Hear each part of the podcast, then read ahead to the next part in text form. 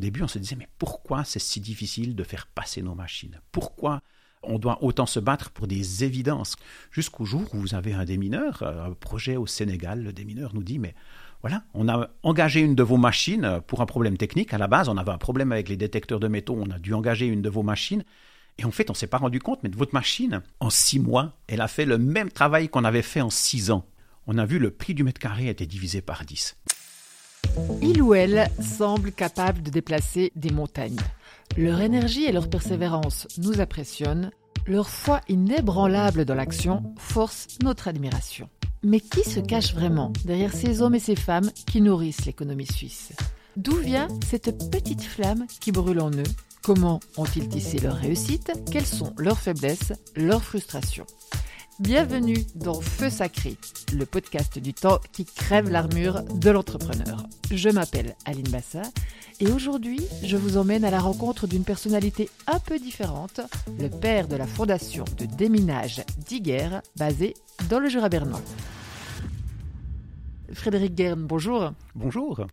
Alors vous revenez d'Ukraine où vous allez participer au déminage dans le pays. Tout d'abord, quelle image forte vous ramenez avec vous? Alors une espèce de paradoxe parce que je me suis rendu principalement à Kiev.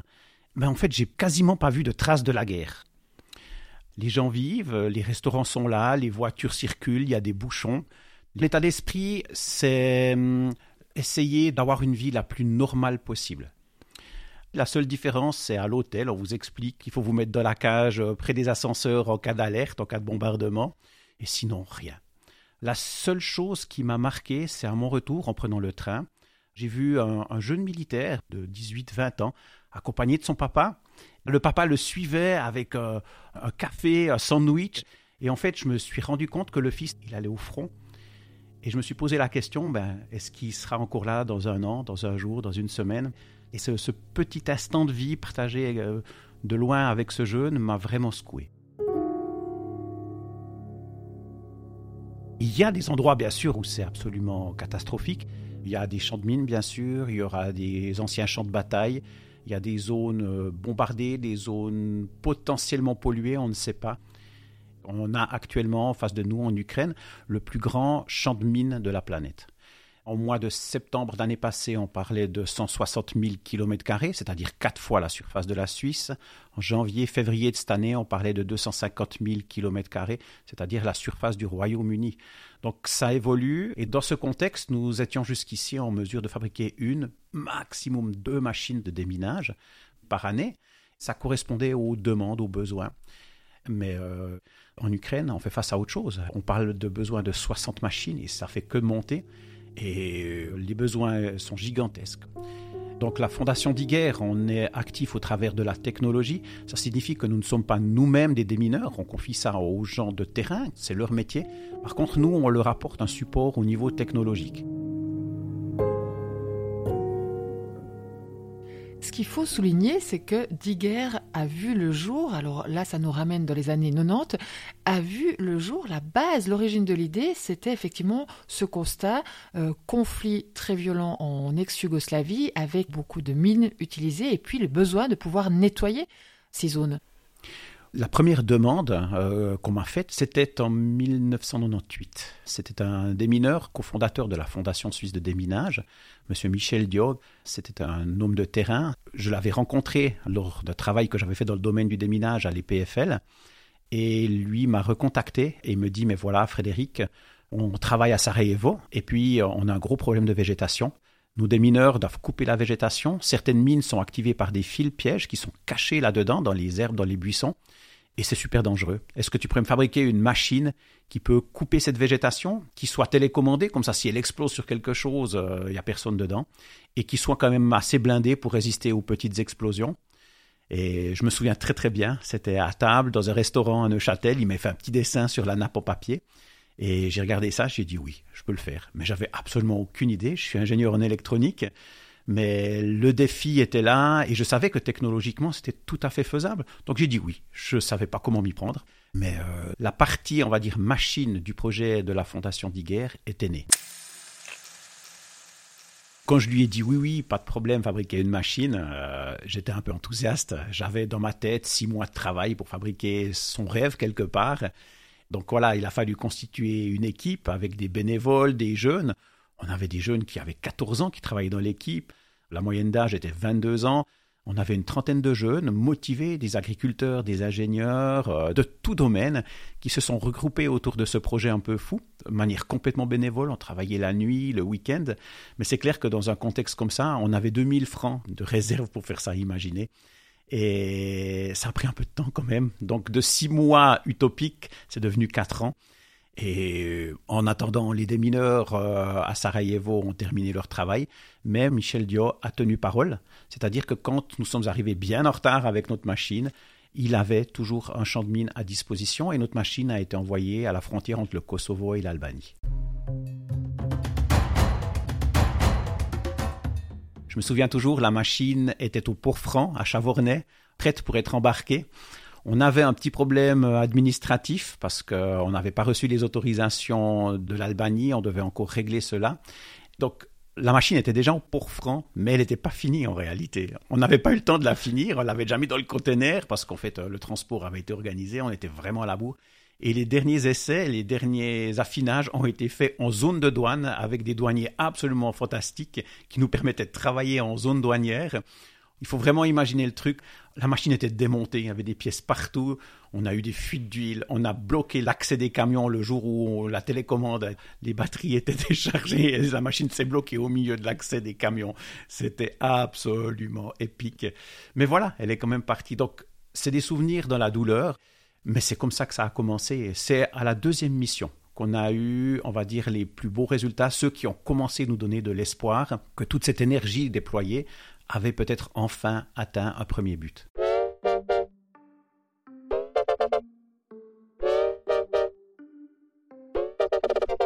Quand vous avez ces premières euh, discussions à Neuchâtel dans les années 90, qu'est-ce que ça éveille en vous? En fait, c'était un premier aboutissement parce que le chemin n'a pas commencé effectivement là. Le chemin a commencé beaucoup plus tôt. Bon, déjà, je dis toujours, euh, la fondation d'Iguerre, elle a commencé quand j'avais l'âge de 6 ans. C'est-à-dire que à cet âge, j'étais un petit peu un enfant à part. Ma passion, c'était bricoler. J'avais peu de relations avec des amis ou comme ça. J'étais tout le temps en train de bricoler. Et à l'âge de 6 ans, euh, ça a été une année un peu spéciale. J'ai eu un accident euh, avec un arc. J'ai reçu une flèche dans un œil. J'ai perdu un œil. Parce qu'en fait, autour de moi, j'avais des armes partout. Et mon rêve était d'avoir un fusil comprimé. Et bien sûr, suite à mon accident, ma maman refusait de m'offrir un fusil comprimé. Donc je me suis dit, ben, je ne peux pas en avoir un, donc je vais le fabriquer. Et j'ai commencé à, à essayer de comprendre comment ça marche. Et c'est un jour en voyant un film avec des pirates que je les vois mettre de la poudre dans un tuyau, un boulet de vent, une, flamme, et boum, ça pète et ça part. Je me suis dit, ça doit avoir quelque chose en rapport. Donc je fais un essai, je prends un pétard, je prends un tuyau, je un machin, je prends un ami, je le mets devant et je tire, et puis l'ami il hurle parce que ça fait très mal. Et je me dis, c'est comme ça, ça marche. Et voilà, c'était parti. C'est-à-dire qu'à partir de là, j'ai commencé à bricoler des armes qui envoyaient des projectiles, et ça devenait toujours plus efficace, très efficace. Mes derniers prototypes permettaient de tirer à 200 mètres sans trop de problèmes. Et c'était en fait d'une manière assez, on va dire, scientifique. J'avais besoin de cibles. Et un truc qui était vraiment bien, c'est les lampadaires. Parce qu'un lampadaire, quand vous le touchez, il s'éteint. Donc en fait, je réglais mes fusils comme ça, ça allait très très bien. J'avais aussi trouvé une porte, une porte d'un réservoir, elle était toute neuve, c'était parfait. J'ai dessiné une cible dessus et j'ai tiré, et ça faisait très beaux trous, on voyait bien les impacts de balles. Et euh, quand euh, les gens ont vu les impacts, ils ont cru en fait que c'était quelqu'un qui avait tiré dedans avec un fusil d'assaut. Et donc euh, la police de sûreté a été mise sur le coup, ils ont mené l'enquête. Et je me souviens toujours d'un jour, j'étais à l'école, j'ai détesté l'école, donc j'étais tout derrière. la porte s'ouvre et le directeur arrive et dit Frédéric, tu peux venir? Et j'arrive. Et c'est comme dans les films, vous avez un monsieur en civil qui vous montre sa carte. Et c'est un policier. Le policier est venu à la maison, j'ai passé un très mauvais quart d'heure. Mes parents ont dû payer beaucoup de dégâts. J'ai pas eu de casier parce qu'en fait, ce qui était extraordinaire, c'est que le, policier de la police de sûreté a demandé à ma maman, mais je peux voir les fusils? Parce qu'en fait, c'est extraordinaire ce qu'il a fait, votre fils. Il était impressionné. Ils ont compris que j'avais pas fait ça dans un but de, faire des dégâts. Ils étaient plutôt épatés par ces armes, euh, comment elles fonctionnaient. Il faut imaginer, c'était fait avec du scotch, des tuyaux, de la colle, du bois, mais qu'est-ce que ça marchait bien? Bien sûr, j'ai dû tout détruire. Ma maman m'a dit de tout jeter. Je me souviens toujours, j'avais deux kilos de poudre noire que j'avais fabriqué moi-même. Euh, et je me suis toujours posé la question, mais quand ils l'auront mis dans l'incinérateur, je me demande quel boom ça aura fait. Et donc, pendant une bonne année, j'avais interdiction de toucher des armes et autres. C'était juste une souffrance absolue. J'ai recommencé en douce, bien sûr. C'était assez difficile pour moi parce que ben, ma maman avait vécu quand même ce traumatisme de la perte de mon œil.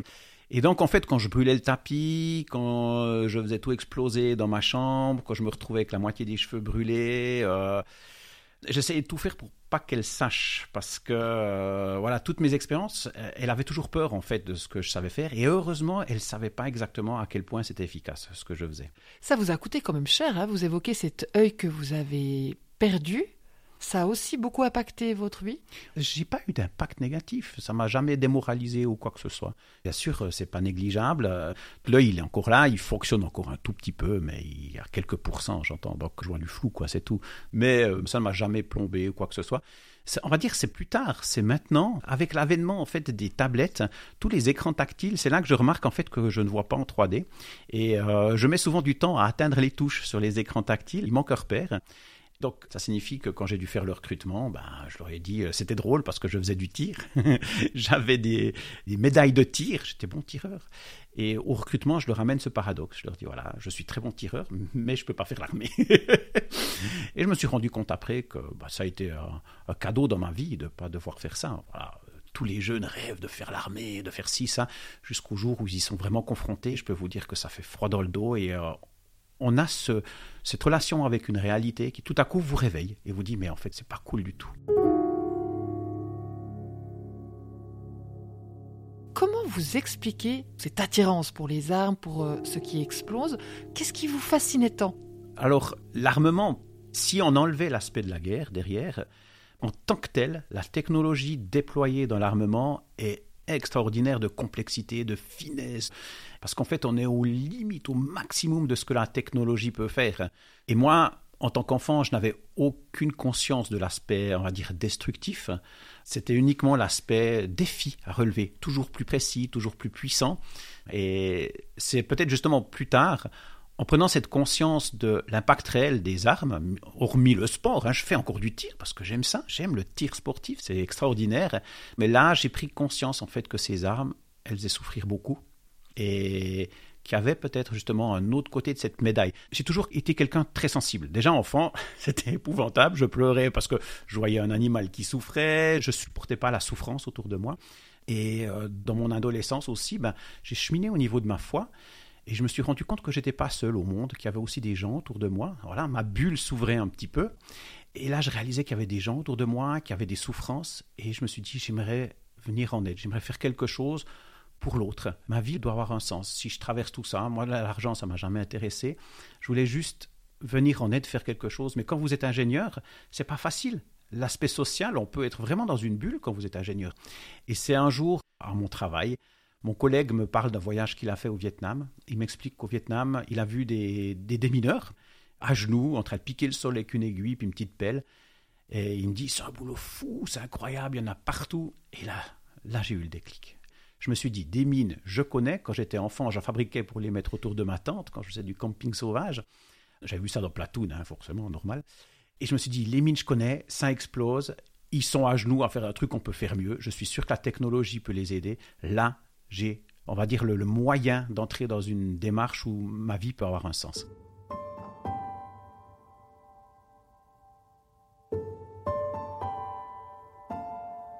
Justement, hein, vous êtes euh, amené à côtoyer d'assez près quand même euh, la face obscure de l'humanité, hein, ce qu'il y a derrière ces mines que vos machines vont aider à enlever. Il y a des moments de découragement ou d'abattement aussi? Souvent, c'est très décourageant. Alors, il y a le contexte qui est décourageant. Je parle vraiment du contexte humain, de souffrance, mais il y a un contexte d'impuissance aussi. C'est-à-dire que ben déjà, les problématiques, on voit l'Ukraine maintenant, mais oublions pas qu'il y a encore une soixantaine d'autres pays qu'on oublie, mais qui sont impactés. Et les souffrances sont inimaginables. On parle toujours des victimes, c'est-à-dire des gens qui marchent sur les mines, c'est clair, on a mis ça beaucoup en avant lors des traités d'Ottawa, les campagnes de Lady Diana, c'est des images qu'on ne peut pas oublier, un enfant amputé, c'est inadmissible. Mais Là, ça représente entre guillemets 5, 10 000 personnes par année. Le tabac tue plus que ça, même en Suisse, je pense. Par contre, il y a un aspect qu'on oublie un peu trop, c'est l'aspect de l'ampleur du problème. Il y a les gens qui n'ont pas marché sur une mine, mais qui vont souffrir des mines à différents niveaux. Vous avez des gens qui ne peuvent pas accéder à des points d'eau de bonne qualité et ils vont boire de l'eau contaminée. Vous avez des gens qui ne peuvent pas accéder à des soins euh, médicaux. Des enfants ne peuvent pas aller à l'école. Et aussi, par exemple, un des plus importants, c'est les réfugiés. Vous avez des gens qui vivent dans des camps de réfugiés. Combien de millions de personnes vivent dans des camps de réfugiés? Parce qu'en fait, ils ne peuvent pas rentrer chez eux, parce que leurs terres sont minées, parce que leur maison est minée, parce que les accès ne sont pas possibles.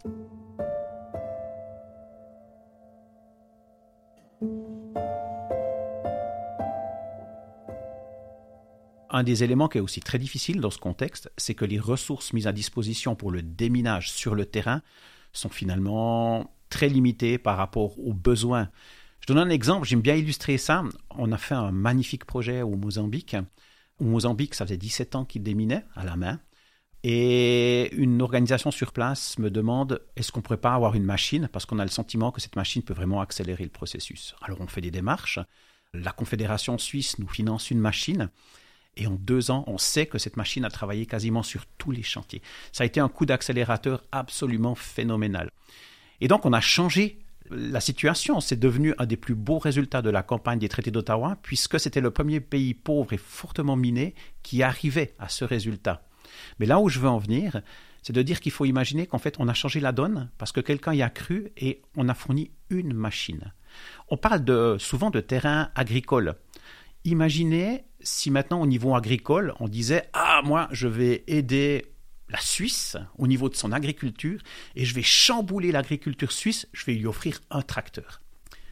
L'image, elle est un peu exagérée, elle est un peu tirée par les cheveux, comme on dit, mais elle illustre un petit peu la perception qu'on a du monde du déminage. Souvent, on nous dit Vos machines sont chères. Alors qu'en réalité, le prix du mètre carré est dix fois moins cher que si on le fait à la main. Mais ça, c'est un détail.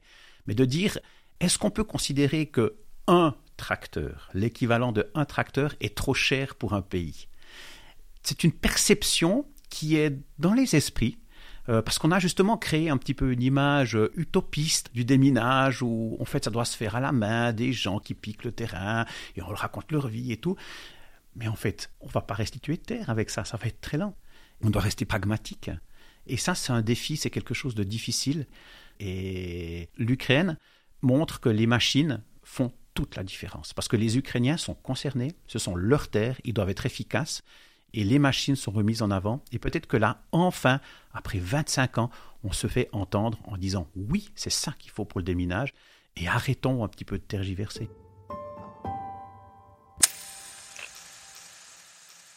Avant, vous aviez l'impression de ne pas être complètement pris au sérieux? C'est pas une impression, c'est une certitude.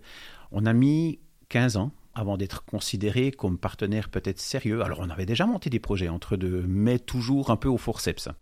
Vous avez les démineurs sur le terrain, souvent c'est des anciens militaires un peu bourrins, voilà, ils vous regardent, eux ils savent, vous ne savez pas. Vous avez les bailleurs, je me souviens, la première fois où j'ai eu une aide de la Confédération via la DDC, si j'avais pas eu un politicien derrière moi pour remettre à l'ordre les gens qui nous avaient traités un petit peu de haut, on n'aurait jamais eu d'aide. Bien sûr, quand vous avez une équipe qui, au démarrage, contient même des jeunes de 14 ans, je peux comprendre que la communauté du déminage dise ce sont des gamins. Là, on travaillait peut-être encore bénévolement, et encore, on avait peut-être déjà un, deux premiers salariés. Donc, c'était très, très difficile de faire comprendre oui, c'est des jeunes. C'est des jeunes qui travaillent dans un garage. Mais au bout de 10 ans, ces gamins n'ont plus 14 ans, ils en ont 24.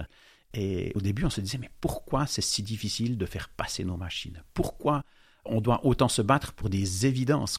Jusqu'au jour où vous avez un démineur, un projet au Sénégal, le démineur nous dit, mais voilà, on a engagé une de vos machines pour un problème technique. À la base, on avait un problème avec les détecteurs de métaux, on a dû engager une de vos machines. Et en fait, on ne s'est pas rendu compte, mais votre machine, en six mois, elle a fait le même travail qu'on avait fait en six ans. On a vu le prix du mètre carré été divisé par dix. Et nous, ben, dans nos esprits, l'ingénieur, il avait fait ses calculs, nous, on était convaincus de la chose, mais enfin, quelqu'un du terrain nous le confirmait.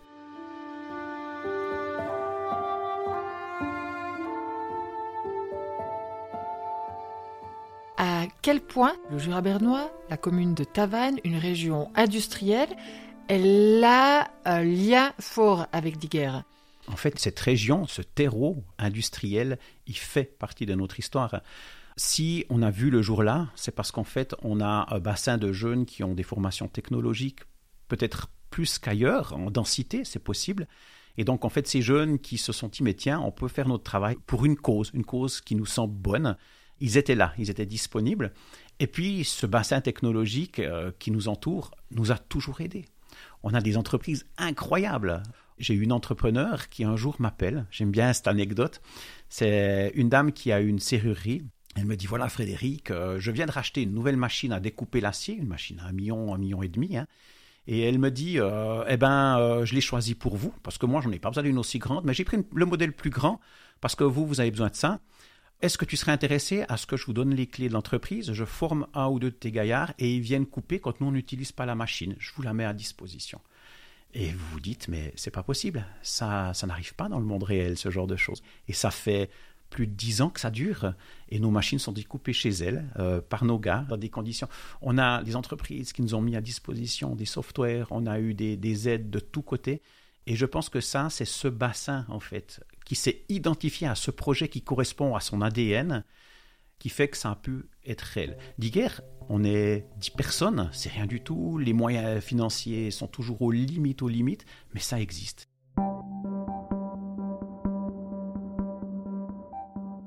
Vous avez choisi au départ un modèle de fondation à but non lucratif. Ça, ça a été aussi une évidence? Non, ça n'a pas été une évidence au départ. On était une association on avait gagné quelques prix, euh, le prix Adèle Duttweiler, le premier prix des ingénieurs de l'automobile, tout ça. On a commencé à faire parler de nous dans les médias. Donc, on avait un petit peu des fonds, on avait la capacité d'engager une, deux personnes. Et là, on s'est dit, mais il faut une structure, une personne morale un peu plus solide, parce que sinon, si on fait faillite, ça tombe sur les gens de l'association, c'est pas possible. Donc, on avait le choix. Et ça, et ça, RL, Fondation. Quand vous avez une SA, les buts peuvent dériver avec le temps. Euh, pour avoir une SA qui fait du beurre et qui un jour fait du décolletage, ça pose aucun problème, elle aura le même nom. Mais euh, une fondation, pas. Une fondation, elle porte bien son nom, elle a un fond. Et euh, on s'est dit, voilà, on a des buts, donc on veut une fondation parce qu'on ne veut pas que ça dérive. On ne veut pas qu'un jour d'hier, tout ce qu'on a mis, tous les gens qui nous ont soutenus et qui vont continuer à nous soutenir, on ne veut pas qu'un jour ce soit repris pour faire autre chose. On est parti là-dessus, mais on n'était pas conscient des conséquences. Parce que une fondation, notamment reconnue d'utilité publique, certifiée ZEVO et tous ces bidules, vous donne beaucoup d'obligations. Notamment parmi ces obligations, vous ne pouvez pas distribuer les bénéfices, vous ne pouvez pas distribuer le capital de la fondation, c'est interdit. Donc on ne peut pas faire appel à des investisseurs qui vont recevoir des dividendes. Alors imaginez une entreprise qui ne peut pas faire appel à des investisseurs. On voit maintenant toute l'ampleur en fait du défi. Un investisseur chez nous, il ne reçoit pas de dividendes, ça s'appelle un donateur, on peut tourner ça dans tous les sens. Et donc on doit faire confiance à des donateurs.